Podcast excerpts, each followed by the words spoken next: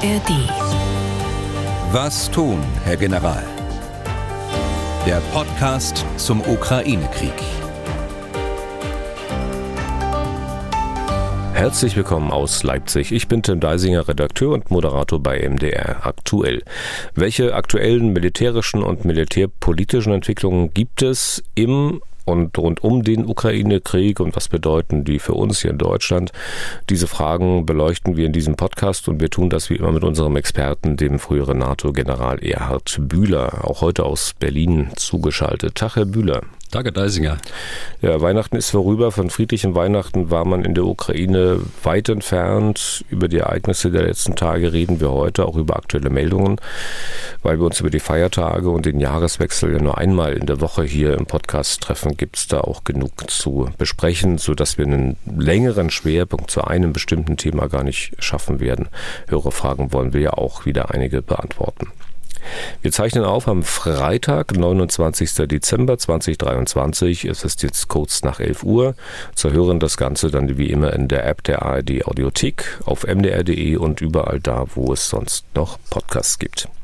Zu Beginn wollen wir noch mal auf die privat organisierten Hilfen schauen. Wir hatten ja kürzlich zwei Initiativen vorgestellt, mit den Machern hier im Podcast auch gesprochen. Da war zum einen Bastian Feigl, der Unfallchirurg, der für mehrere Wochen vor Ort geholfen hatte, verletzte Soldaten zu versorgen. Vor einer Woche in Folge 176 hatten wir ihn hier zu Gast und da waren Melanie und Markus Gras, die in Eigenregie Hilfsgüter an die ukrainische Grenze und auch in die Ukraine selbst bringen. Die beiden waren vor drei Wochen in unserem Podcast. Das war in Folge 173. Für beide Initiativen sind viele Mails eingegangen mit Angeboten zu helfen. Dankeschön auf jeden Fall dafür. Äh, wir haben das alles entsprechend weitergeleitet, beziehungsweise werden das auch weiterhin tun. So, und dann hatte ich ja versprochen, dass wir auch noch einen Blick darauf haben, wie das weitergeht mit diesen Initiativen.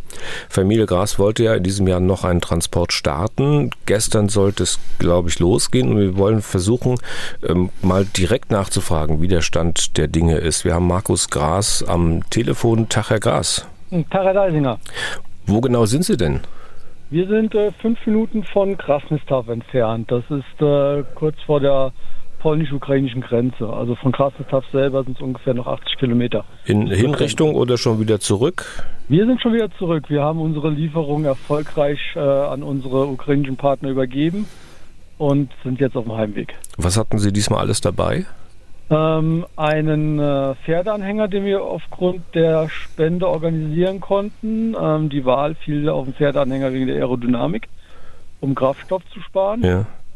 Und äh, der Pferdeanhänger war dann voll mit, mit Hilfsgüter. Zum Beispiel 22 Kartons Sondennahrung, ähm, über 10 äh, Krankentragen mit äh, zwei ähm, äh, Fahrgestellen für die Krankentragen, dass die dann, ich sag mal, vom äh, Rettungswagen zum, äh, zum Behandlungsbereich gefahren werden können.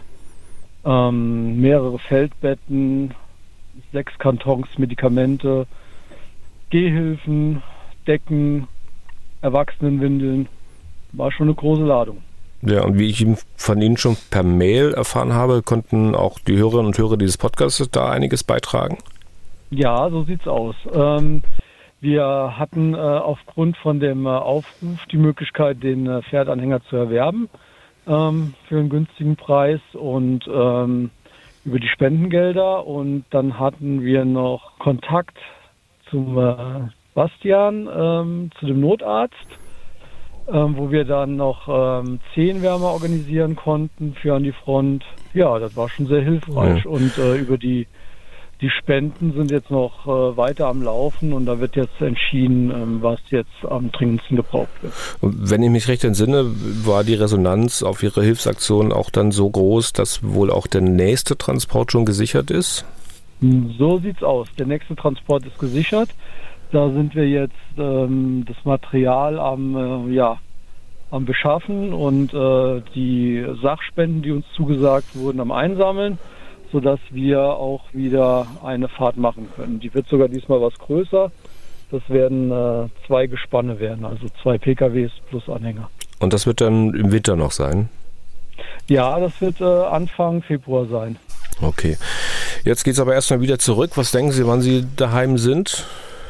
Äh, wir gehen davon aus, äh, dass es morgen früh wird, in den frühen Morgenstunden.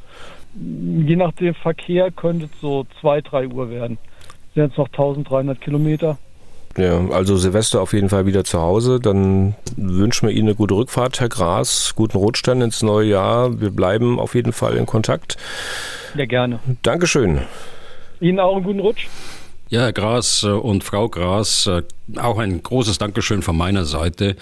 Äh, wirkliche große Anerkennung für Ihr Engagement, das Sie dort leisten. Und es ist schön, dass wir vom Podcast her ein paar Hilfsangebote auch bekommen haben von unseren Hörerinnen und Hörern und dass wir Sie da ein Stück weit auch unterstützen können. Ganz herzlichen Dank und gute Rückfahrt.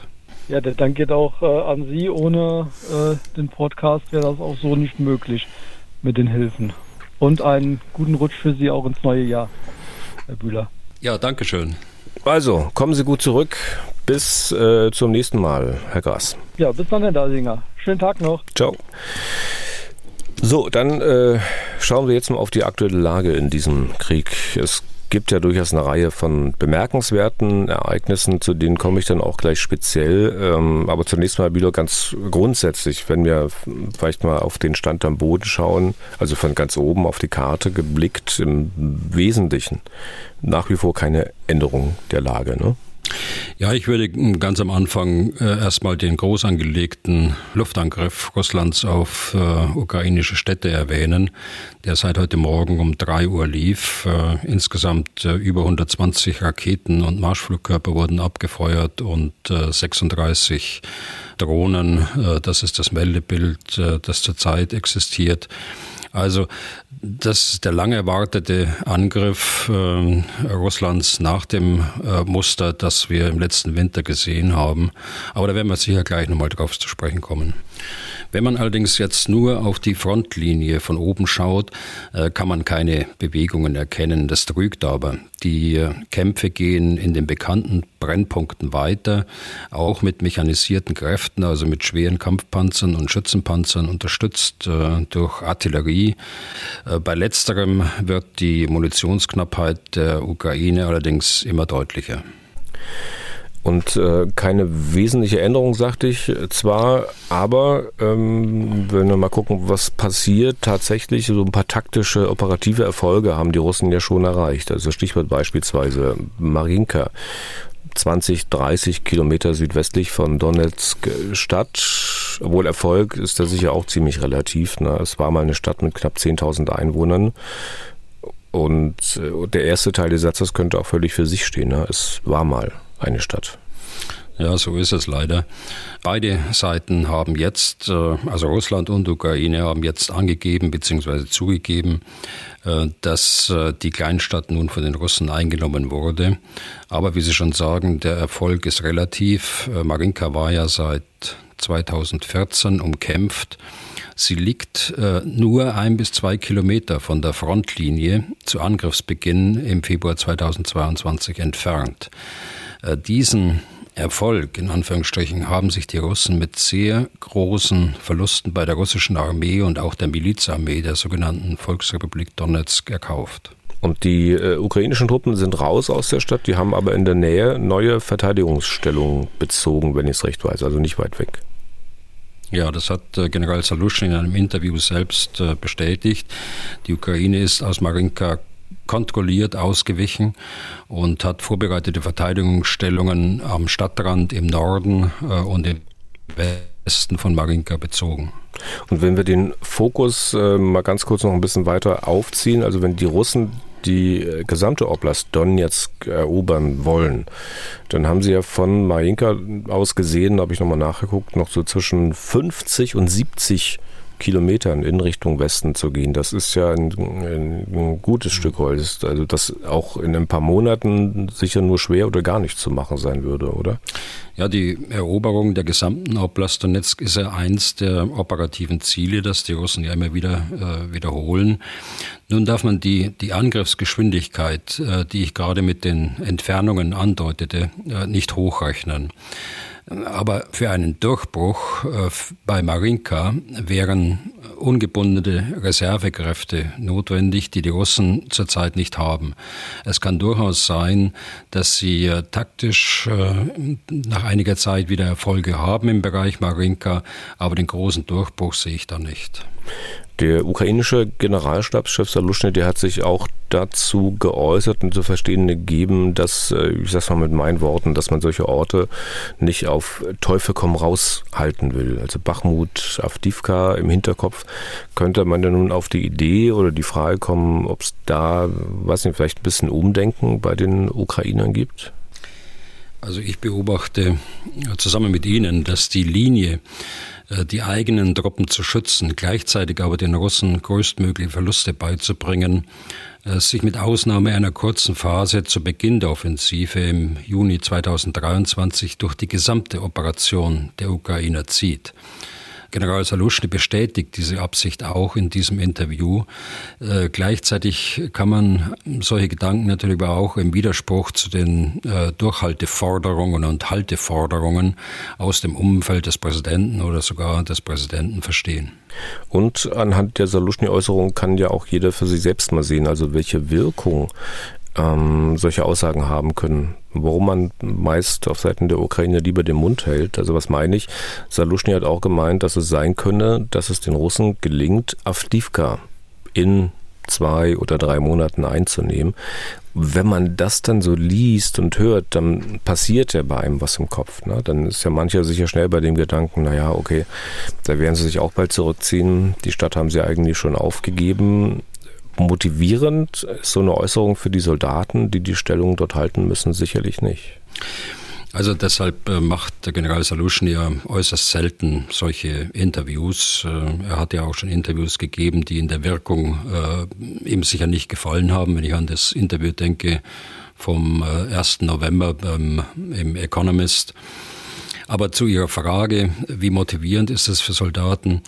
Es ist wichtig, dass die Soldaten an der Front nicht nur den aktuellen Auftrag kennen. Also aktuell der Auftrag ist äh, Halten der Verteidigungsstellungen, sondern eben auch die Absicht, äh, die dahinter steckt. Warum äh, muss ich das tun? Er muss also zusammen mit seinen örtlichen Kommandeuren auch vorausdenken und den Leuten vor Ort muss eine gewisse Handlungsfreiheit auch gegeben werden, wenn sie sehen, dass die Absicht äh, in Frage gestellt wird. Hier beispielsweise beziehungsweise Schonen der eigenen Kräfte, dann müssen sie Handlungsfreiheit haben, auch das entsprechende zu tun, dass es eben nicht eintritt und gegebenenfalls auch Stellungen zurückzunehmen und in die Tiefe äh, kontrolliert auszuweichen. Dann ähm, kurzer Blick mal auf die anderen Brennpunkte an der Frontlinie am Boden, auf die wir auch immer geschaut haben. Kupiansk im Norden bzw. Nordosten und dann weiter südlich äh, Robotynie und noch weiter westlich dann die Brückenköpfe bei Cherson auf der russisch besetzten Seite des Dnepr. Wie sieht es dort aus? Also Kupiansk, äh, wenig Veränderungen. Hier stehen die Russen im Wesentlichen dort, wo sie seit Wochen bereits stehen und greifen auf die Ortschaft äh, Sindivka an, die etwa sieben bis acht Kilometer nordöstlich von Kupiansk liegt. Äh, dort greifen sie im Wesentlichen mit mechanisierten Kräften an, die, und das kann man im Internet sehen, anhand der Videos dort erhebliche Verluste von, an Kampfpanzern, an Schützenpanzern und natürlich auch an Personal erleiden. Was äh, die Brückenköpfe angeht, äh, gegenüber von Cherson, es ist nach wie vor so, dass äh, die Ukraine das Ufer etwa von der Stadt Cherson den Dnepro aufwärts am linken Ufer bis Krenki etwa, also noch vor dem Staudamm, halten. Das sind ähm, 40 Kilometer. Den Russen ist es nicht gelungen, sie von dort äh, zu vertreiben.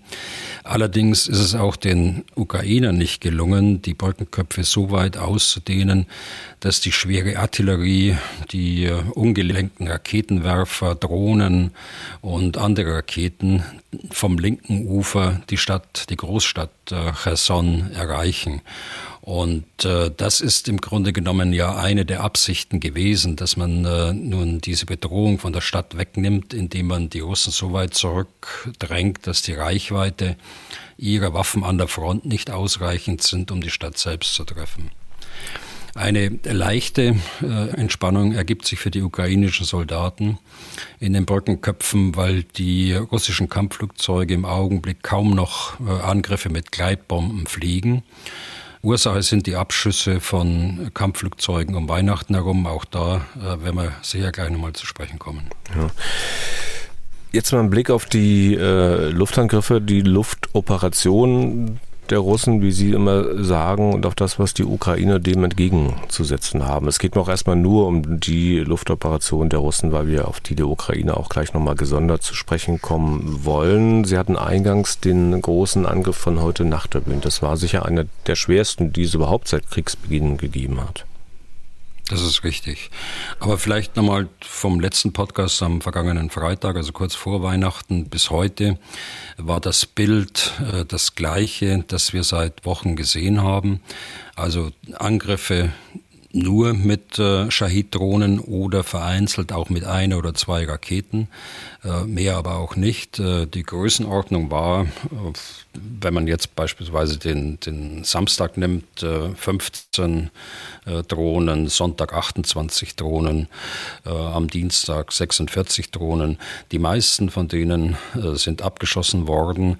Die Drohnen äh, wurden, äh, wie schon in den Wochen vorher, mit Masse von der, von der Krim äh, gestartet. Ähm, das unterstreicht, äh, dass äh, das nicht nur eine logistische Drehscheibe ist, sondern auch eine operative Drehscheibe, die die Ukraine nicht nur im Süden der Ukraine, sondern im gesamten Gebiet der Ukraine bedrohen kann.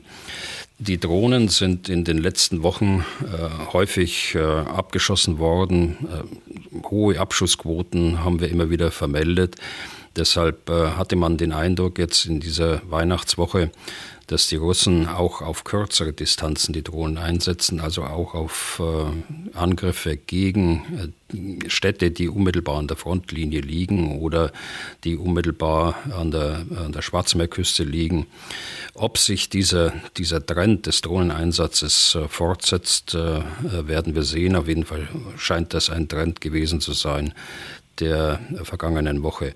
Dann kam der lang erwartete Angriff äh, mit fast allem, was sie im Repertoire haben äh, bei den Russen. Also Marschflugkörper unterschiedlichster Art, äh, ballistische Raketen, also Eiskender-Raketen, Hypersonikwaffen, Kinschall sind eingesetzt worden die S-300 im Boden-Boden-Einsatz und eben auch Drohnen. Insgesamt 122 Raketen äh, sind von der Ukraine gemeldet worden und äh, 36 Drohnen. Es begann in der Nacht äh, gegen 3 Uhr mit dem Start der strategischen Bomber vom Flugplatz Engels, äh, der liegt da im Raum, Großraum Moskau, und in Olena, äh, also hoch im Norden Russlands äh, bei Murmansk. Das bedeutet, dass sowohl aus Moskau, aber erst recht aus dem Raum Murmansk einige Zeit vergeht, bis die Flugzeuge tatsächlich ihre Räume erreicht haben, aus denen sie dann die Marschflugkörper abschießen. Während dieses Anflugs kam schon die erste Welle von ballistischen Raketen und von äh, Drohnen auf die Ukraine. Ab 6 Uhr dann der Angriff äh, der Marschflugkörper, die von den strategischen Bombern abgeschossen worden sind.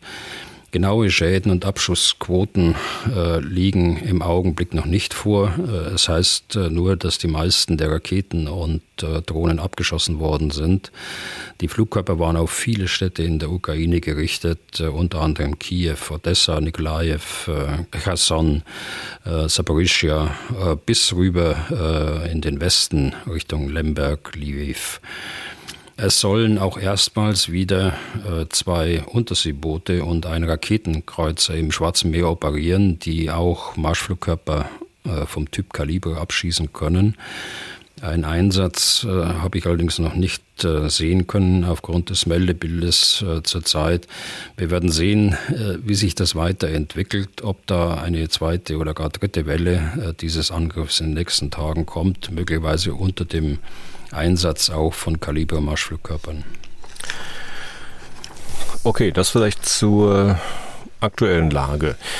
Herr Bühler, es gab eine ganze Reihe von durchaus aufsehenerregenden Ereignissen, über die wir auch sprechen wollen. Beim ersten ist das Aufsehen sicher nicht zuletzt der Bilder geschuldet, äh, die man dazu sehen konnte. Die Ukrainer haben ein großes Landungsschiff der Russen zerstört, das in einem Hafen an der Süd östlichen Küste der Krim geankert hatte, Fedossia, der Ort. Äh, es gab einen weithin sichtbaren riesigen Feuerball, der deutlich darauf hindeutet, dass wohl da mehr als nur das Schiff an sich in Flammen aufgegangen ist.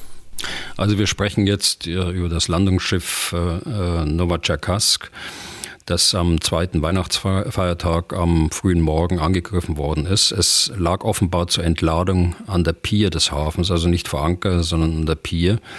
Der Feuerball war, wie Sie sagen, äh, nicht der Einschlag des Flugkörpers, sondern die Explosion von erheblichen Mengen an Munition, äh, das äh, das Landungsschiff geladen hatte. Man kann davon ausgehen, dass ähm, infolge dieser großen Explosion auch Entladeeinrichtungen, Kräne auf der Pier beschädigt sind. Moskau sprach von äh, einer Beschädigung des Schiffes und einem Toten.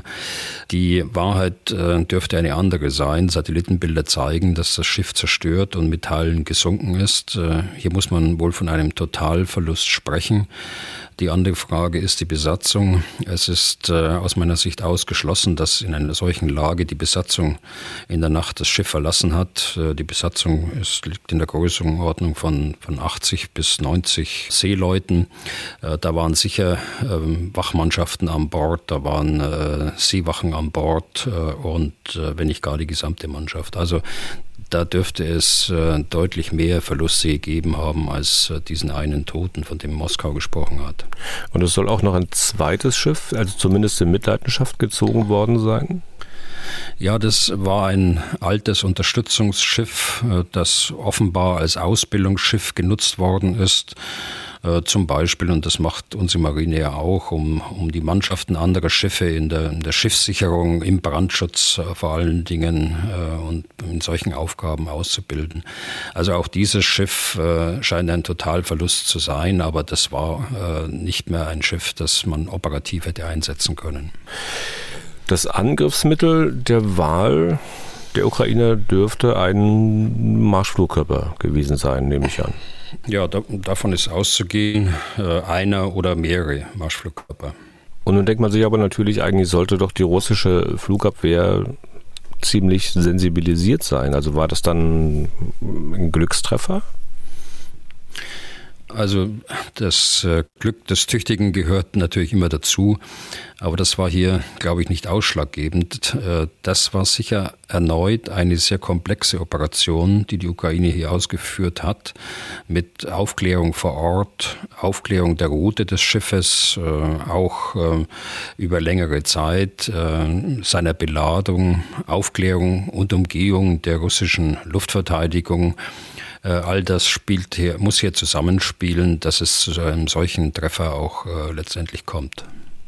Und von welcher Anflugroute kann man denn dann ausgehen? Also so, was nicht, um die Krim herum und dann vom Meer aus? Also das würde dann natürlich bedeuten, dass man wohl von den Briten, wenn es denn Storm Shadows gewesen sind, äh, dass es dann, so wie es immer, wie Sie es immer schon vermutet haben, also dass die Briten tatsächlich Storm Shadow mit der normalen großen Reichweite geliefert haben und halt nicht nur diese abgespeckte Version. Ne? Also die Anflugroute kenne ich natürlich nicht und äh, da gibt es auch keine Meldungen dazu.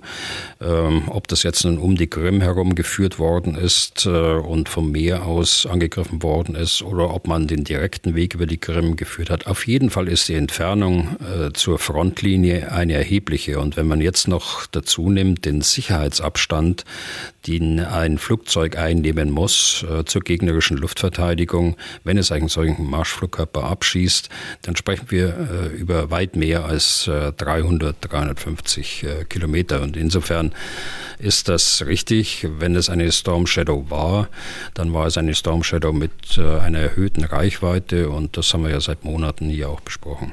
Und offenbar kann man davon ausgehen, dass die Ukrainer da noch einiges im Depot haben und die nicht äh, schon alle verschossen haben, sondern sich natürlich äh, solche äh, Marschflugkörper für ähnliche Aktionen hm, aufheben.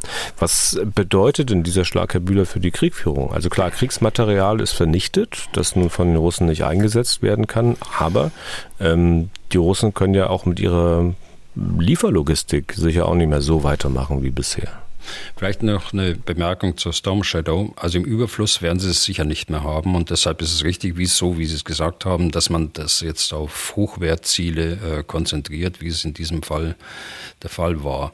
Zu den operativen Auswirkungen äh, dieses Angriffs. Äh, es wird die operativen Handlungsmöglichkeiten der Schwarzmeerflotte noch mehr einschränken. Äh, warum? Weil Feodosia auf der Krim, das liegt ja auf der Ostseite der Krim, kein sicherer Hafen mehr ist, äh, genauso wie äh, Sevastopol, sodass äh, in der, im Schwarzen Meer nur noch ein einigermaßen sicherer Hafen mm, existiert. Das ist Novorossiysk in der, in der Provinz Krasnodar, das allerdings auch schon mal mit Seedrohnen angegriffen worden ist. Zweitens die Einschränkung bei der Logistik. Und da haben Sie durchaus recht. Die Landungsschiffe sind äh, in den letzten Monaten, äh, ja, eigentlich äh, seit äh, fast äh, Kriegsbeginn, äh, nicht mehr als Landungsschiffe verwendet worden, also für den Zweck, dass man Truppe und schweres Gerät an Land bringt in einer amphibischen Operation, beispielsweise in Odessa. Dazu waren die Russen äh, seit langem nicht mehr in der Lage. Sie nutzen aber diese Landungsschiffe als Transporter, also wie Fähren. Transporter, um Munition und andere Ausrüstung aus dem Raum äh, Asowsches Meer, aus den Häfen dort, Rostov am Don beispielsweise, auf die Krim zu bringen.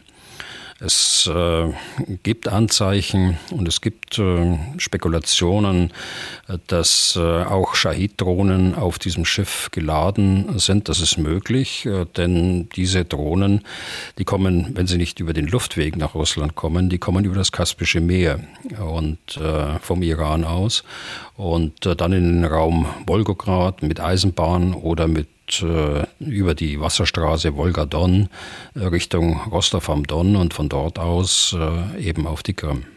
Okay. Dann äh, zweites Ereignis, Herr Bühler, das ich ansprechen wollte, beziehungsweise sind ja mehrere Ereignisse gewesen. Die Ukrainer haben in den vergangenen Tagen außergewöhnlich viele russische Kampfjets abgeschossen. Ja, äh, kurz vor Weihnachten drei Su-34 über der Südukraine und äh, am Weihnachtstag eine weitere Su-34 im Raum Mariupol und äh, eine Su-30 äh, über dem Schwarzen Meer. Hier handelt es sich nicht um irgendwelche Flugzeuge, sondern hier handelt es sich um moderne äh, Kampfbomber der Russen. Und äh, diese Flugzeuge werden genutzt, um die sogenannten Gleitbomben, äh, die eine hohe Sprengstoffkraft haben, äh, liegt bei etwa 500 äh, Kilogramm, ähm, die aus großer Entfernung zur Front 50 und mehr Kilometer äh, abgeworfen werden und insbesondere eingesetzt waren in dem Bereich der Brückenköpfe äh, gegenüber von Cherson.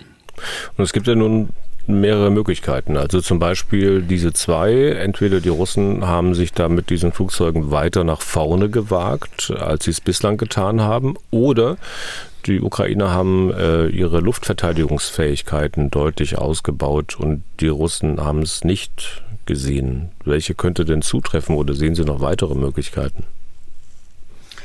Also die tagtäglichen Einsätze dieser Flugzeuge und ihr Bombenabwurf äh, folgt offenbar einem Schema, das die Ukraine letztlich aufklären konnte. Äh, sie äh, wussten also, aus welchen Räumen oder in welchen Räumen die äh, Flugzeuge ihre Bomben ausklinken, um dann schnell wieder zu verschwinden, damit sie nicht abgeschossen werden. Und man hat ganz offensichtlich äh, Luftverteidigungsmittel dort äh, in der Südukraine natürlich auf, auf eigenem Gebiet stationiert stationiert. Es waren wohl, so wie es aussieht, Patriots, also eine Staffel Patriot scheint da zum Einsatz gekommen zu sein, die temporär dort unten eingesetzt worden ist. Und man hat äh, diesen Flugzeugen regelrecht äh, eine Falle gestellt, so muss man das sehen. Man weiß ja, die Flugzeuge äh, kommen an, das sieht man über äh, das Luftlagebild äh, und äh, in dem Augenblick, in dem sie die Räume erreicht haben, in dem sie ihre Gleitbomben ausklinken, dort schaltet man kurz den, das Radar der Luftverteidigung ein, also der Patriot-Staffel, aber nur eben ganz kurz. Äh, dass äh, die Flugzeuge einmal erfasst werden und dann wird die Rakete abgefeuert. Das ist also ein ganz äh, kleiner Zeitraum nur, der dort zur Verfügung steht. Die Rakete, und das ist eine spezielle Befähigung eben der Patriot-Rakete, sucht sich dann das Ziel selbst, weil sich der Computer merkt, auf welchen Raum er abgeschossen worden ist. Da braucht er keine Radarunterstützung mehr während des Fluges. Und so kam es, dass man den Russen quasi eine Falle gestellt hat äh, mit diesem Einsatz äh, dieser Patriot-Staffel. Ja, es wird in diesem Zusammenhang aber auch spekuliert, ob die, ähm, habe ich zumindest gelesen, also ob die Ukraine nicht vielleicht doch schon F-16 im Einsatz hat, die mit Luft-Luftraketen die russischen Jets bekämpfen. Was meinen Sie zu dieser Variante?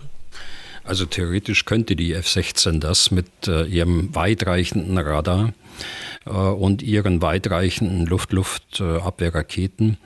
Es gibt auch Aussagen der Niederländer, dass die F-16 jetzt in diesen Tagen äh, zur Übergabe fertig gemacht worden sind und äh, jetzt demnächst auch übergeben werden. Es liegen aber noch keine Bestätigungen vor, dass sie bereits in der Ukraine wären. Und ich glaube, äh, dass man sich das auch zu einfach äh, vorstellt, dass man die Flugzeuge jetzt auf dem Landweg in die Ukraine transportiert und am nächsten Tag werden sie eingesetzt, sondern die müssen integriert werden in das gesamte System der Luftverteidigung. Äh, in der Ukraine und das wird seine Zeit brauchen. Also äh, einmal liegen keine Meldungen vor und zweitens ist es auch jetzt nicht plausibel, dass das so kurzfristig äh, zu einem Einsatz der F-16, selbst wenn sie da wären, gekommen hm. Aber man kann doch sicher davon ausgehen, dass man den genauen Zeitplan natürlich nicht öffentlich machen wird und dass es möglicherweise auch bei den F-16 dann so sein wird wie bei anderen, beispielsweise US-amerikanischen Waffen, dass man sagt, man wird die liefern und dann stellt man einige Zeit später fest, zu diesem Zeitpunkt waren sie eigentlich schon da. Ja, das wird so sein, das denke ich auch. Ja. Zu diesen Ereignissen mal noch zwei Hörerfragen angeschlossen. Zunächst mal, und zwar von Sören Noack aus Hannover.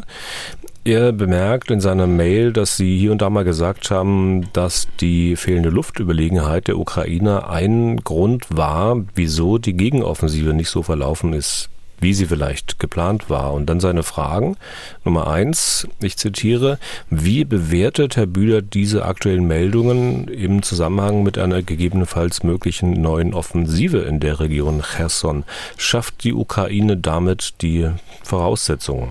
Zitat Ende. Also beispielsweise mit dem Abschuss dieser Flugzeuge. Ich habe, äh, ich glaube, beim letzten Mal ja gesprochen über die drei ähm, Optionen, die die Ukraine dort hat, äh, oder die drei Absichten, die man den Ukrainern jetzt äh, unterstellen kann. Das ist erstens, dass man die Russen so weit nach Osten abdrängt, dass Cherson nicht mehr so gefährdet ist durch direktes Feuer vom linken Ufer.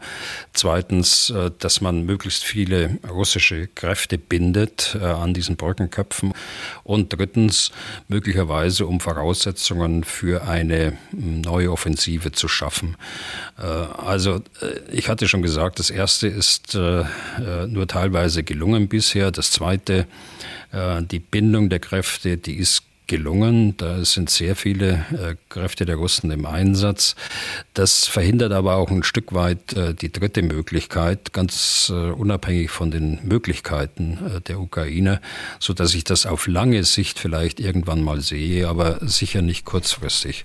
Auch die äh, äh, Luftüberlegenheit wird für die Russen nach einiger Zeit wieder vorhanden sein. Man darf jetzt von diesen Einzelereignissen nicht auf das grundsätzliche Gewinnen der Luftüberlegenheit äh, schließen. Da muss man erst abwarten, äh, wie sich auch der Einsatz der F-16 irgendwann mal auswirken wird. Da schließt im Prinzip auch gleich die zweite Frage von Sören Noack an. Er macht sich auch über Gedanken über die äh, Luftüberlegenheit. Hier zitiere ich mal, was müsste denn generell gegeben sein, um die russische Lufthoheit wirksam auszuschalten? Also müssen dafür zwingend die F-16 zum Einsatz kommen oder reichen hierfür auch Systeme wie Patriot oder Iris-T aus, um die russische Luftwaffe auf Distanz zu halten? Ja, ich meine schon und wir sprechen seit einem Jahr darüber. Es äh, muss zwingend eine luftgestützte Luftverteidigungsfähigkeit da sein in der Ukraine. Die äh, Systeme, die Sie gerade genannt haben, wie Patriot und äh, Iris-T, das sind äh, gute, sehr gute äh, Systeme für den ja quasi stationären Einsatz gegen Raketen, gegen Marschflugkörper, äh, um den Schutz der Städte insbesondere sicherzustellen. Und das zeigt sich ja auch heute wieder, dass das dringend erforderlich ist. Daraus ergibt sich auch schon der Nachteil dieser quasi stationären äh, Systeme. Ich sage deshalb quasi stationär, weil sie natürlich verlegt werden können, aber äh, nicht äh, so flexibel sind, äh, wie das luftgestützte Verteidigungssysteme, also Flugzeuge sind die sind äh, flexibel, die haben eine äh, höhere Reichweite auch äh, der Radare, schon allein deshalb, weil sie in der Luft sind und auch weiter äh, schauen können sozusagen. Und äh, mit den Flugzeugen kann man diese bodengebundene Luftverteidigung ergänzen und äh, zusätzlich auch dort Schwerpunkte setzen, wo Schwerpunkte sehr schnell notwendig sind. Dann bleiben wir noch bei der F-16, äh, haben die Frage von Guido Schenk äh, mit einem quasi Bezug zur Zerstörung der Novocherkassk, über die wir vorhin gesprochen haben. Ich sage quasi Bezug, äh, weil seine Frage kam, bevor es diesen Angriff auf ähm, das äh, Schiff, auf das große Landungsschiff gegeben hat. Ich zitiere mal, ich würde gerne von Herrn Bühler wissen, ob die F-16 dazu geeignet sind, die Schwarzmeerflotte Russlands zu versenken, beziehungsweise ob die Ukraine AGM-84 Harpoon-Raketen für die F-16 bekommt. Sollte es der Ukraine gelingen, die Schwarzmeerflotte zu versenken, sollte die ukrainische Bevölkerung deutlich weniger Raketenangriffen ausgesetzt sein. Zitat Ende. Diese Harpoon-Raketen sind, glaube ich, äh, wie heißt das? Seeziel, Flugkörper, also entwickelt, um Seeziele zu bekämpfen, wenn ich das recht weiß. Ne? Genau. Die Ukraine hat solche Harpoons auch schon. Ich glaube, sie sind geliefert worden von Großbritannien, wenn ich mich nicht irre, schon vor einiger Zeit. Allerdings sind das landgestützte Systeme für die Küstenverteidigung auch mit kürzerer Reichweite, als äh, wenn sie von einem Flugzeug abgeschossen werden. Deshalb ist der, der Gedanke richtig, äh, den Herr Schenk hier äußert. Aber über die Bewaffnung der F-16 äh, gibt es verständlicherweise äh, noch keine Angaben und ich denke, es wird so sein, wie Sie vorhin schon erwähnt haben, dass man es erst weiß, wenn sie tatsächlich eingesetzt werden. Die Harpoon äh, AGM 84 äh, gehört äh, zur Bewaffnung der F-16 bei einigen Staaten, die sich dieser F-16-Koalition angeschlossen haben, unter anderem ein skandinavischer Staat. Man kann davon ausgehen, äh, denke ich, dass sie dem F-16-Paket beigestellt werden. Dann zur Bewaffnung der F-16 noch die Frage von Tino Lesche. Zitat. Wenn ich Ihren Podcast recht verfolge, plädieren Sie vernünftigerweise für Abstandswaffen, die nicht noch mehr Menschen in Gefahr bringen als nötig. Die F-16 soll nach meinem Verständnis endlich dafür sorgen, dass zum Beispiel die Angriffe der russischen Luftwaffe mit Gleitbomben aus dem russischen Hinterland unterbunden werden. Nun meine Frage, werden wir wieder darüber diskutieren, dass unsere weitreichenden Luft-Luftraketen nicht auf russischem Territorium eingesetzt werden dürfen? Oder liegt dieser Fall anders? Also den Vergleich zum Taurus bemühe ich erst gar nicht. Zitat Ende. Also eine solche Auflage spielt, wenn es sie überhaupt gibt, und äh, ich hoffe, dass möglichst wenig Auflagen dort erteilt werden, noch keine so große Rolle. Die Gleitbomber äh, wie die Su-34 äh, setzen ihre Bomben über besetztem ukrainischen Gebiet ab. Äh, für die Bekämpfung der strategischen Bomber, äh, die ihre Marschflugkörper über dem Kaspischen Meer absetzen, reicht die Reichweite der F-16 und äh, ihre Bewaffnung nicht aus. Aber nochmal, es kann ja auch so weit kommen, dass Russland weiter zurückgedrängt wird in der Ukraine. Und es können Fälle auftreten, dass Flugzeuge tatsächlich über dem russischen Kernland diese Gleitbomben ausklinken. Und in einem solchen Fall kann ich mir nicht vorstellen, dass eine Auflage, so wie sie jetzt äh, immer wieder diskutiert worden ist, sinnvoll ist. Und ich will mal noch weitermachen mit einer Frage mit Bezug zu den F-16 und zwar von Benjamin, der hier im Podcast höchstens mit Vornamen genannt werden will. Er schreibt folgendes. Die Wartung, Instandhaltung und Instandsetzung von Kampfjets halte ich als Laie für ungleich komplexer als die von Panzern und anderen Fahrzeugen. Im Falle der Leopard-Panzer fand man eine Lösung mit Hilfe eines Instandsetzungszentrums, das sich außerhalb der Ukraine befindet. Wäre dies für Kampfjets nicht ebenfalls denkbar? Könnte man nicht auch einen Schritt weitergehen und die Wartung und Instandhaltung ebenfalls durch Drittstaaten übernehmen lassen? Oder würde dies nach Ihrer Einschätzung für Russland einer Kriegserklärung gleichkommen? Ja, das ist eine gute Frage. Es geht also nicht nur um das Beherrschen des Flugzeugs, es geht nicht nur um die fliegerische und taktische Ausbildung der Flugzeugbesatzungen, sondern es geht, äh, wie auch bei Kampfpanzern, um ein Instandsetzungskonzept das hier entwickelt äh, werden muss. Ich glaube, dass es äh, in erster Linie äh, darauf ankommt, die ukrainischen militärischen Wartungs- und Instandsetzungskräfte auszubilden. Das läuft ja parallel äh, zu der fliegerischen und taktischen Ausbildung. Man wird äh, dazu auch Industrie vor Ort brauchen, entweder der Herstellerfirma oder auch äh, der ukrainischen Luftfahrzeugindustrie, die man aber auch weiterbilden müsste. Man wird sich äh, in dem Instandsetzungskonzept konzentrieren auf das Auswechseln von Baugruppen. Äh, diese könnten dann in Drittländer transportiert werden und dort repariert werden. Äh, schwere Schäden an der Struktur des Flugzeuges können, wenn überhaupt, äh, vor Ort äh, nicht repariert werden. Sie müssen auf dem Landweg in Drittländer transportiert werden zur Instandsetzung. Auf diesem Weg kommen sie ja auch in die Ukraine. Also es ist ausgeschlossen, dass Flugzeuge die Grenze von Ost nach West oder von West nach Ost auf dem Luftweg überqueren.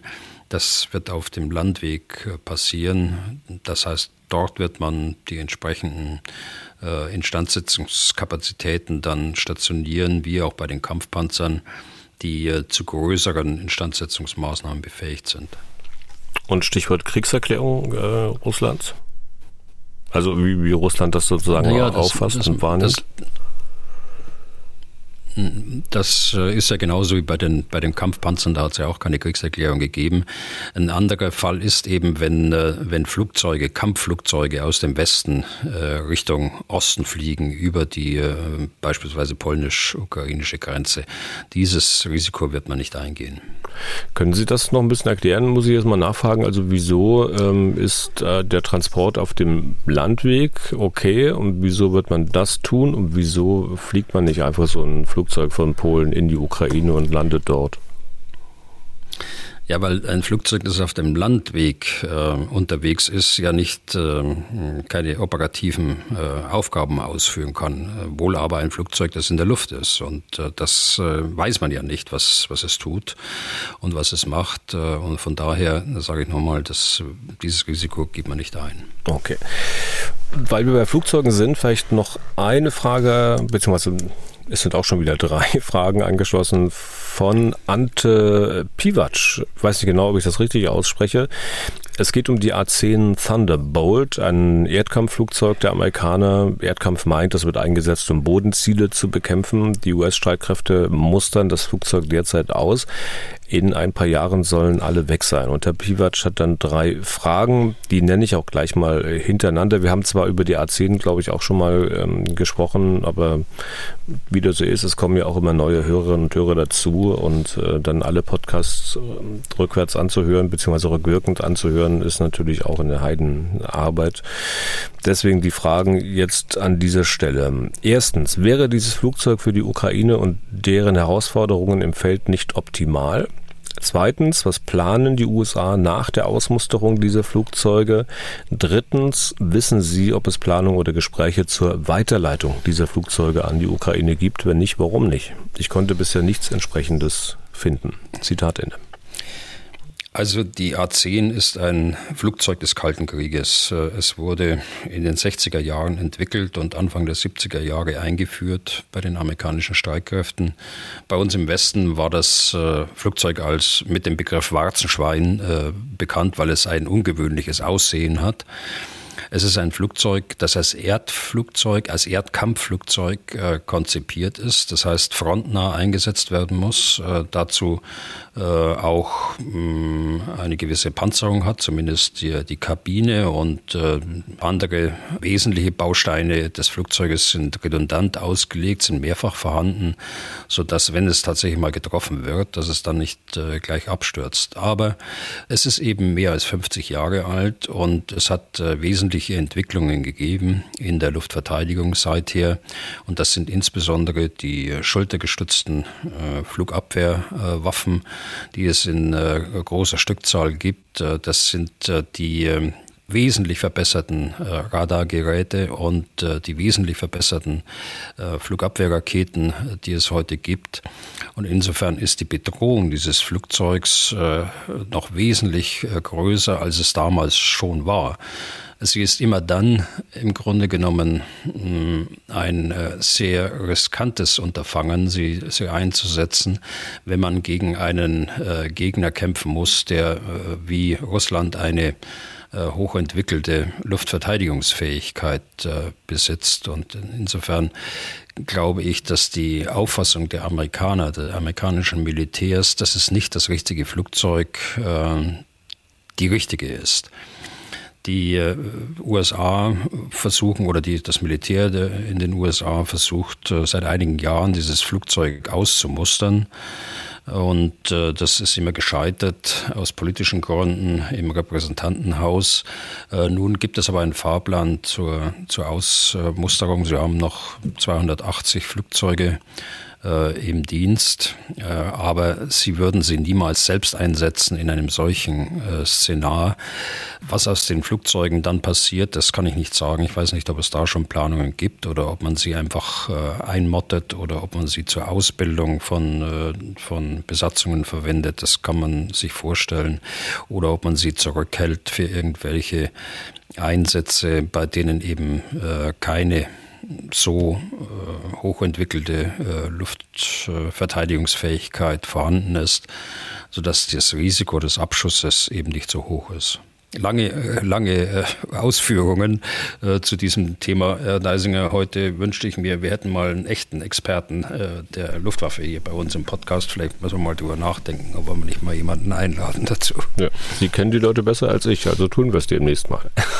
Können wir versuchen, ja. Okay. Um die politischen Wortmeldungen, Herr Bühler, kommen wir ja auch nicht herum. Der sächsische Ministerpräsident Kretschmer zum Beispiel, der hat sich zum Jahresende wieder zu Wort gemeldet, dem liegt der Konflikt ja bekanntlich auch auf der Seele, aber ein bisschen anders als der Bundesregierung. Die geht Kretschmer an, weil sie sich nur für Waffenlieferungen einsetzen und keine diplomatischen Initiativen ergreifen würde. Zitat Kretschmer, leider vertritt die Bundesregierung die Grundhaltung, wir wollen keine Verhandlungen, sondern Waffenlieferungen. Zitat Ende.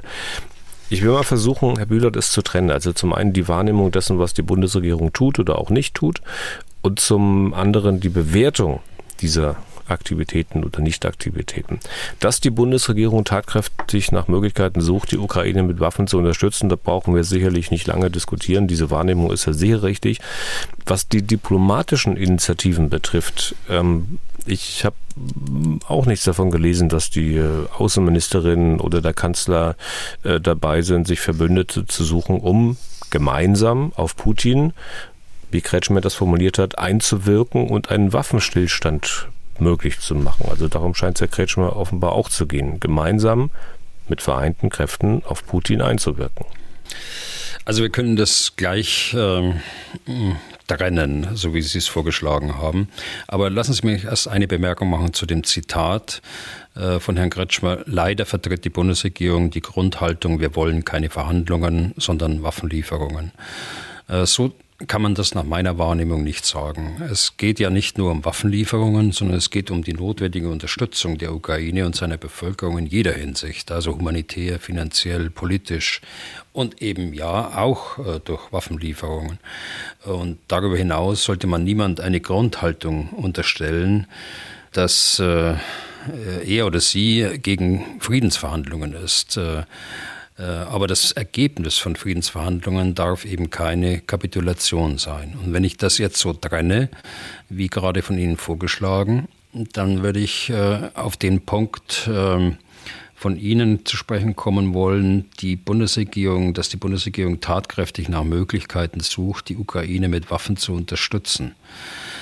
Also ähm, da kann man durchaus mit Blick auf die Diskussionen um Kampfpanzer, Schützenpanzer, um Kampfflugzeuge, um Abstandswaffen äh, durchaus unterschiedlicher Meinung sein. Äh, ja, wir sind äh, heute auch aufgrund von Personalwechseln tatkräftiger als im ersten Kriegsjahr.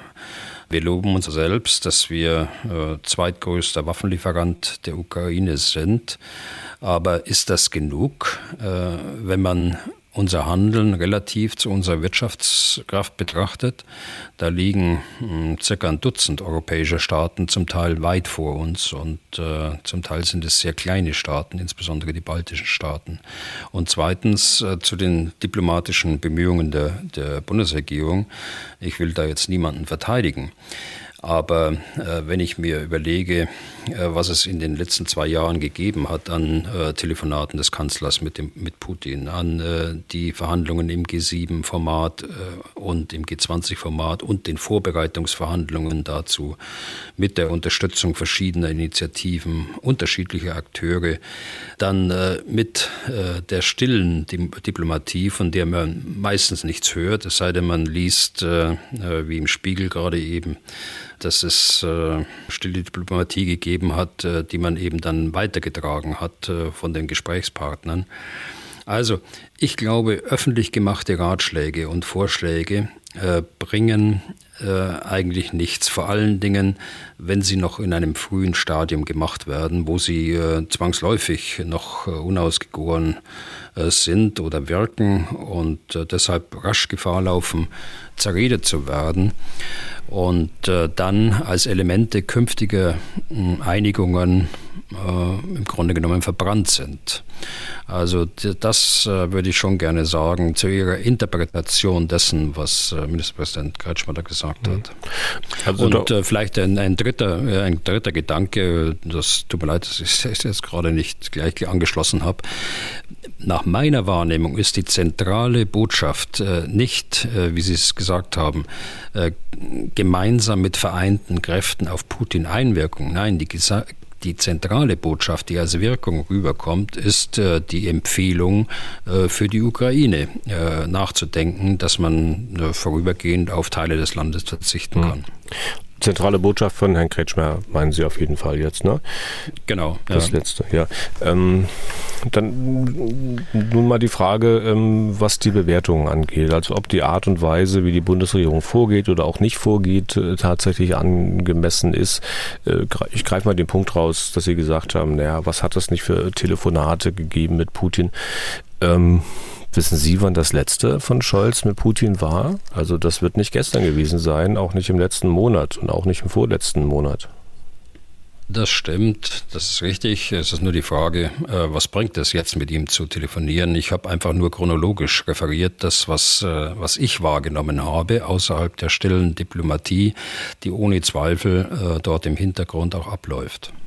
Und diese äh, Konsequenzen eines möglichen Waffenstillstandes, die Sie auch schon angedeutet haben, die skizziert der Kretschmer auch. Der sagt, Zitat, es kann sein, dass die Ukraine bei einem Waffenstillstand erstmal hinnehmen muss, dass gewisse Territorien für die Ukraine vorübergehend nicht erreichbar sind. Zitat Ende. Sprich, es kann sein, dass die Ukraine einen vorübergehenden Gebietsverlust hinnehmen muss. Können Sie mal den Unterschied äh, zu Ihrer Position erklären? Denn ich habe ja auch noch im Ohr, dass Sie hier im Podcast auch nicht nur einmal gesagt haben, dass es ja sein kann, dass man sagt, okay, dieses oder jenes Gebiet erobern wir nicht militärisch zurück, sondern wir werden politisch darüber verhandeln. Aber dennoch scheint es ja so, dass die Kretschmers Position nicht richtig finden. Wieso? Naja, also ich habe das gesagt, äh, was Sie gerade zitiert haben, als wir über das politische Ziel der territorialen Integrität der Ukraine gesprochen haben als Ziel der ukrainischen politischen Führung. Und das kann man eben oder muss man, wenn man dazu gezwungen wird, mit militärischen Mitteln oder mit politisch-diplomatischen Mitteln erreichen, wenn die Bedingungen dazu vorhanden sind. Äh, die waren vielleicht vorhanden, als äh, Zelensky im Frühjahr 2022 seinen Vorschlag gemacht hat, auf den gewünschten NATO-Beitrag zu verzichten wobei er selbst nicht darüber entscheiden kann. Das wäre eine Verfassungsänderung in der Ukraine äh, gewesen. Und er hat vorgeschlagen, auch über Luhansk Donetsk und äh, selbst über die Krim unter einem VN-Mandat äh, zu reden. Ähm, Verhandlungen sind äh, ja erst vor wenigen Tagen von Putin, von Lavrov, von der Sprecherin von Lavrov mit Hinweis auf die unveränderten Ziele abgelehnt worden. Und äh, da kommt mir auch äh, der äh, von Ihnen nicht so sehr geschätzte, als Quelle geschätzte äh, Dmitri Medvedev äh, gerade recht, der gestern wieder auf Twitter äh, geschrieben hat. Und er ist immerhin der Stellvertreter Putins in seiner Eigenschaft als Vorsitzender des Nationalen Sicherheitsrats. Also er schreibt, dass ihm die Nachrichtenagentur Novosti gefragt habe, nachdem der kollektive Westen fast alle seine Waffen verschwendet hat, beginnt er, also der Westen, das Kiewer Regime zu Gesprächen im Jahr 2024 zu drängen. Ist das möglich? Äh, Fragezeichen. Und er gibt dann die Antwort in diesem äh, Tweet äh, auf äh, X oder Twitter. Wie sieht es mit den Gesprächen im Jahr 24 aus? Es ist alles vollkommen klar. Erstens, äh, die militärische Sonderoperation wird fortgesetzt wobei ihr Ziel weiterhin die Entwaffnung der ukrainischen Streitkräfte und die Abkehr von der neonazistischen Ideologie durch den heutigen Staat Ukraine ist. Zweitens die Absetzung des herrschenden äh, Bandera-Regimes, auch wenn sie nicht offen ausgesprochen wird, ist das wichtigste und unvermeidliche Ziel, das wir erreichen müssen und werden. Äh, dritter Punkt. Odessa, Dnepropetrovsk Kharkov, äh, Nikolajew, Kiew und viele andere sind vorübergehend besetzte russische Städte. Und äh, ja, äh, so schließt er, Gespräche sind natürlich möglich.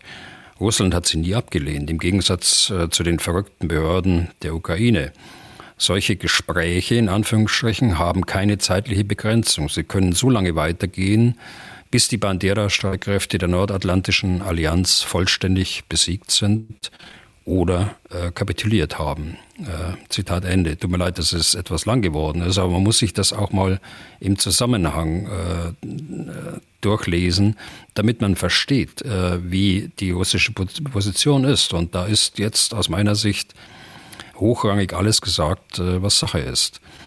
Die äh, Ukraine hat es mittlerweile abgelehnt, einer solchen Empfehlung von Ministerpräsident Kretschmer zu folgen. Ja. Und Stichwort Medvedev, ähm, man kann auch von, mit einer gewissen Wahrscheinlichkeit äh, davon ausgehen, dass ähm, ja, wenn Putin morgen was anderes sagen würde, dann würde Medvedev in das gleiche Horn stoßen. Muss nicht sein, aber es gibt zumindest eine gewisse Wahrscheinlichkeit. Insofern sind dessen Äußerungen doch eigentlich nur Illustration ähm, der Politik des russischen Präsidenten. Ja, umso mehr. Das äh, stützt ja eigentlich meine Linie, dass ich sagen, er ist äh, der Stellvertreter im Nationalen Sicherheitsrat, aber er ist gleichzeitig auch sein Sprachrohr. Eine Sache noch, Herr Bühler, und zwar die Bundeswehr in manchen Meldungen war dieser Tage zu lesen, dass der Inspekteur des Heeres, General Alphonse Mais, einen Brandbrief an den Generalinspekteur der Bundeswehr geschickt habe. Der Spiegel zitiert aus diesem Schreiben wie folgt. Zitat, ich komme leider nicht umhin, erneut zu betonen, dass die materielle Ausstattung des Heeres, gemessen an seinen Aufträgen, ab 2025 aktuell mehr als grenzwertig und trotz aller positiver Anstrengungen auch zukünftig unterfinanziert ist. Zitat Ende. Und dann heißt es wohl weiter, dass über alle Materialkategorien hinweg, also von A bis Artilleriegeschütz bis Z wie Zeltbahn, das Heer nur zu 60 Prozent ausgestattet sei. Und wenn man nicht zusätzlich investieren würde, dann würde das mit der Aufstellung eines neuen Großverbandes auf 55 Prozent runtergehen. Großverband gemeint ist hier die Brigade, die in Litauen stationiert werden soll. Ich nehme an, Herr Bühler, das Wort Brandbrief, das der äh, da in den Meldungen gebraucht wurde, das wäre zunächst mal nicht Ihre Wahl? Hm, weiß ich nicht. Ähm, ich glaube, der Brief ist ja einige Wochen alt. Ähm, die äh, Spiegel schreibt selbst, dass er vom November ist. Er wurde verfasst äh, im Vorfeld der Entscheidung zur sogenannten Roadmap zur Aufstellung der Brigade in Litauen, die jetzt vor Weihnachten unterzeichnet worden ist durch die beiden Verteidigungsminister. Äh, es ist nach meinem Erleben, äh, seit ich 1990 hm, zum ersten Mal ins Ministerium kam als junger Generalstabsoffizier, ein vollkommen normaler Vorgang, dass ein Inspekteur oder ein Befehlshaber seinem Vorgesetzten, in dem Fall den Generalinspekteur der Bundeswehr, darauf aufmerksam macht, dass die gegebenen Aufträge und die bisher eingeplanten Mittel dazu nicht in äh, Übereinstimmung sind. Es ist äh, in der von mir erlebten Geschichte der Bundeswehr auch wiederholt vorgekommen, dass solche Brandbriefe, wie Sie es gerade genannt haben, von interessierten Stellen äh, bis in die Leitung des Ministeriums hinein an die Medien durchgestochen worden sind.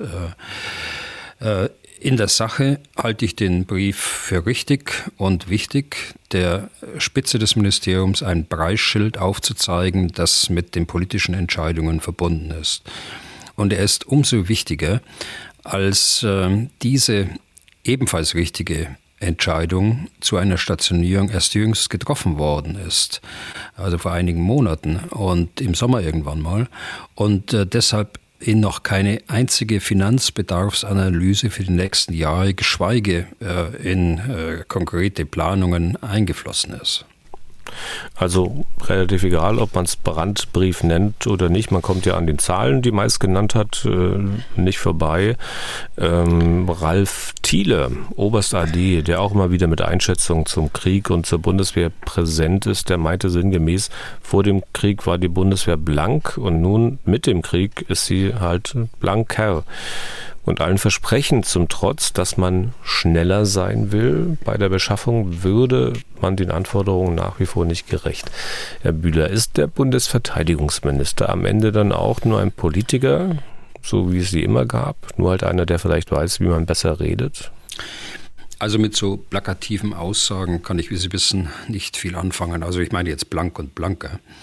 Ich kann deshalb äh, wenig damit anfangen, weil man das, wenn man über die gesamte Bundeswehr spricht, ähm, sehr differenziert auch sehen muss, äh, was die einzelnen Fähigkeiten angeht. Aber jetzt äh, zurück zu dem Brief, äh, auf das Heer bezogen, heißt das eben, wie von General Mais dargestellt, dass die neu aufgestellte Brigade im Litauen auch mit notwendigen Mitteln unterlegt werden muss. Das ist erstmal eine Binsenweisheit, die ich von mir gebe. Aber äh, deshalb enthält der Brief offenbar auch so viele Anlagen, die genau das beinhalten, was so ein Großverband, äh, der neu aufgestellt wird, äh, ein Großverband von 5000 Soldaten und zivilen Mitarbeitern eben benötigt. Und das kostet alles Geld. Und das ist alles noch nicht eingeflossen. Weder die Mittel für die Beschaffung noch äh, für den Betrieb äh, einer solchen Brigade, die auf Dauer angelegt ist zunächst mal. Und jetzt haben Sie den von mir angefragten Bundesverteidigungsminister mit keiner Silbe erwähnt, obwohl ja meine Frage in diese Richtung ging. Pistorius sagte, wir werden schneller, wir sind schneller geworden. Ähm, passiert ist aber in diese Richtung dennoch nichts. Also es ist nicht mit Zahlen unterlegt im Haushalt. Und der Bundesverteidigungsminister, meine Frage war, ich kann sie gerne nochmal wiederholen, ist er am Ende auch nur ein Politiker, der aber vielleicht ein bisschen weiß, wie man besser redet, wie man besser kommuniziert, ein bisschen besser dasteht? Also es wahr, äh, dass äh, die Soldaten der Bundeswehr äh, über die Jahre, die ich miterlebt habe, mehrfach und nicht nur einmal enttäuscht äh, worden sind von den Aussagen von äh, Führungskräften äh, im Ministerium, aber auch von anderen Politikern. Was nun äh, äh, Minister Pistorius angeht, ich habe ihn jetzt mehrfach gehört äh, in, in dem letzten, in dem abgelaufenen Quartal bei unterschiedlichsten Veranstaltungen. ich halte ihn schon für einen ehrlichen Politiker, der anpackend ist, der aber auch berücksichtigen muss, wie die einzelnen Strömungen in seiner Partei sind. Und ich glaube, dass er schon in vielen Fragen mutiger als andere vorangehen, um die Probleme zu lösen. Wie das sich dann auswirkt äh, auf, auf längere Zeit, das äh, muss man in der Tat sehen. Und da deuten ja auch die ersten Artikel, wahrscheinlich äh, meinen Sie auch einen dieser Artikel jetzt darauf hin, aber das ist auch ein übliches Muster. Es wird immer hochgeschrieben und nach einiger Zeit wieder runtergeschrieben. Auch dieses Muster gehört zu meinem Erleben der letzten Jahrzehnte dazu. Und letztlich hängt ja eigentlich alles am Parlament, also daran, ob dort die entsprechenden finanziellen Mittel beschlossen werden. Ähm, da gibt es aber äh, auch wieder mal durchaus positive Signale. Erst kürzlich hat der Haushaltsausschuss äh, Rüstungsprojekte ähm, genehmigt im Wert von über 6 Milliarden Euro. Ähm, was gehört denn da alles dazu? Und würde das die Lage möglicherweise ein bisschen besser machen? Ja, letztlich hängt alles am Parlament, äh, das stimmt. Aber es liegt erstmal an der internen Finanzplanung des Verteidigungsministeriums, auch der Konkurrenz der Teilstreitkräfte, der Organisationsbereiche untereinander. Dann aber auch äh, liegt es an dem Regierungsvorschlag zum nächsten Haushalt durch die Bundesregierung und an der mittelfristigen Finanzplanung äh, für die nächsten Jahre. Und dann äh, kommt erst äh, das Parlament. Was jetzt am 13.12. dort äh, entschieden worden ist vom Haushaltsausschuss des Deutschen Bundestages, war eine weitere Bewilligung von Rüstungsprojekten im Rahmen der sogenannten 25 MIO-Vorlagen, von anderen auch Parlamentsschleife genannt. Diese Bewilligung betrifft Projekte, die zum Teil schon seit äh, vielen Jahren geplant waren und äh, für die bisher noch keine Mittel zur Verfügung standen. Ganz konkret äh, geht es um die Beschaffung von Mehrzweckhubschraubern.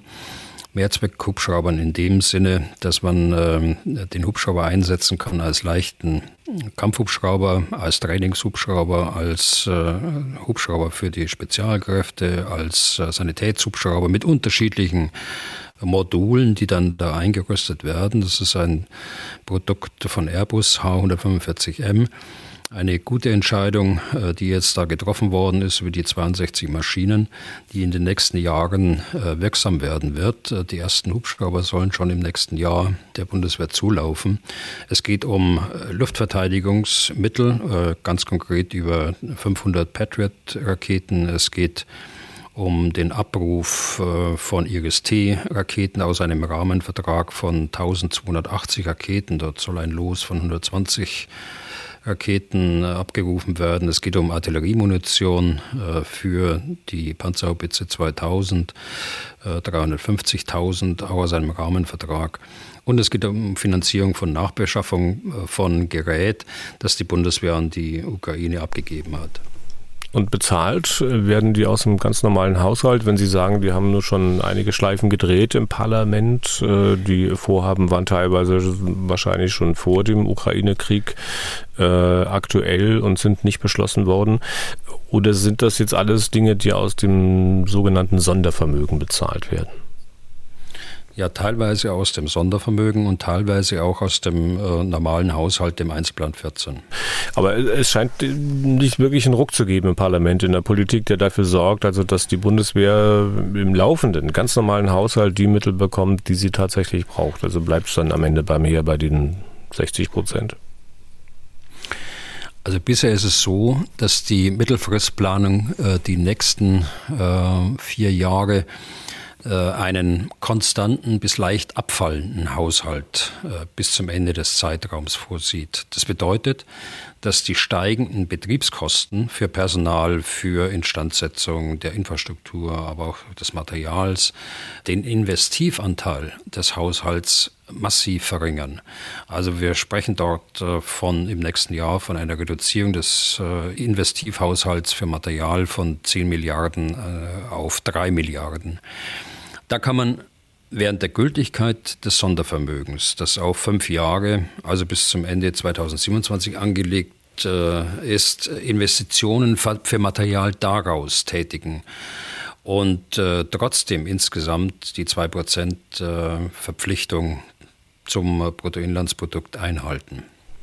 Aber auch der normale Verteidigungshaushalt müsste doch eigentlich einen deutlichen Aufwuchs erfahren. Äh, sehen Sie denn den irgendwie am Horizont?